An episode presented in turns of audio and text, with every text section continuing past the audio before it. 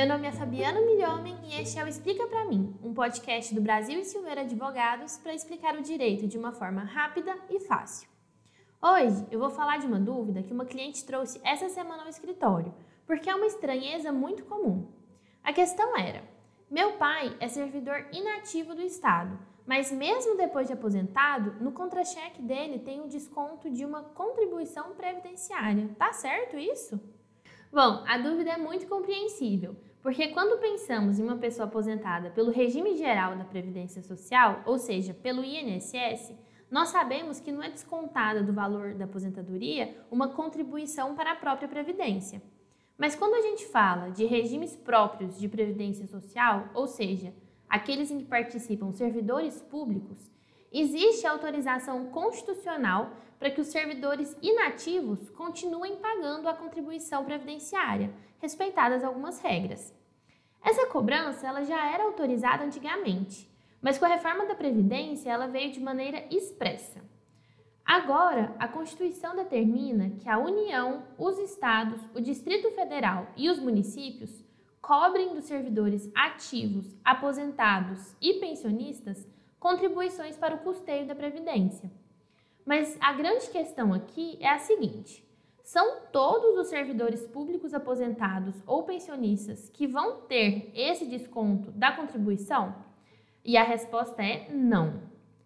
A Constituição Federal prevê, em regra, que essa contribuição só aconteça com as aposentadorias e pensões maiores que o teto do INSS.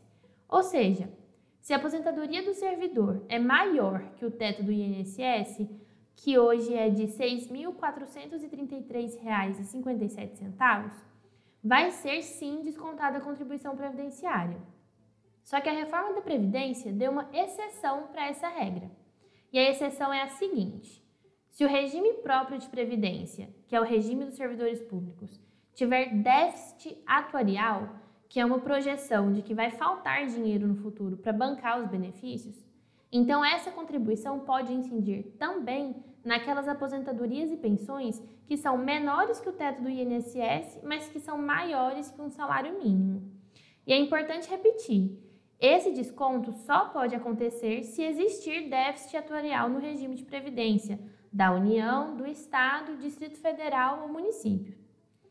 E aí, um problema que passou a acontecer é que, com essa mudança na Constituição, já começaram a aparecer por aí descontos em aposentadorias de servidores que recebiam menos que o teto do INSS.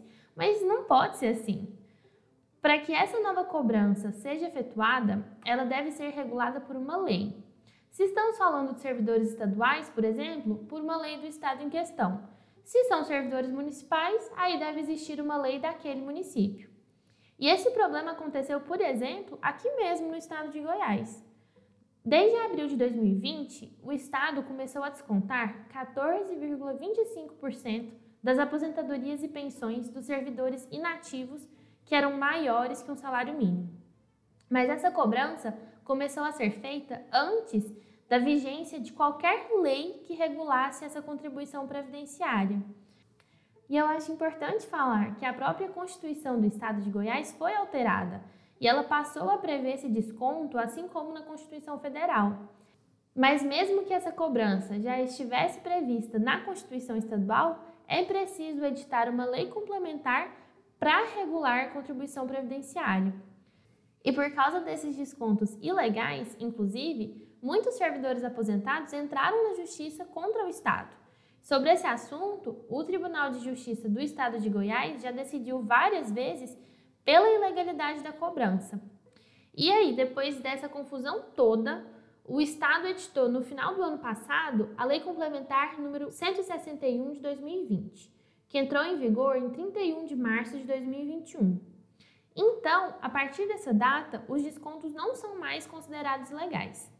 Nessa nova lei, seguindo os textos das Constituições Federal e Estadual, a cobrança da contribuição previdenciária sobre aposentadorias e pensões dos servidores estaduais que superem o salário mínimo está autorizada somente enquanto houver déficit atuarial no regime de previdência próprio do Estado de Goiás, que deve ser comprovado por avaliação de órgãos fiscalizadores. Então, se não houver déficit, a contribuição voltará a incidir somente sobre aquelas aposentadorias e pensões maiores que o teto do INSS. Mas aí fica a pergunta: mesmo agora, já estando regularizada por lei, os servidores ainda têm direito de pedir a restituição daquilo que foi cobrado irregularmente? E a resposta é sim. Eles têm direito a ter restituído os valores descontados em todo o período antes da vigência da nova lei. É muita informação, eu sei, então eu vou dar uma boa resumida para ficar mais fácil de entender. Servidor público aposentado ou pensionista que recebe mais que o teto do INSS, em regra, paga contribuição previdenciária. A exceção é se houver déficit atuarial no regime próprio de previdência, quando a contribuição pode ser exigida de quem recebe mais que um salário mínimo, desde que já haja lei em vigor regulando essa nova contribuição. E aí, o que você achou dessa mudança da reforma da Previdência? Conta pra gente no nosso Instagram, arroba Brasil e Silveira. Meu nome é Fabiana Milhomem e este foi o Explica Pra Mim, um podcast do Brasil e Silveira Advogados. O roteiro é meu e a edição é de Celso Assis.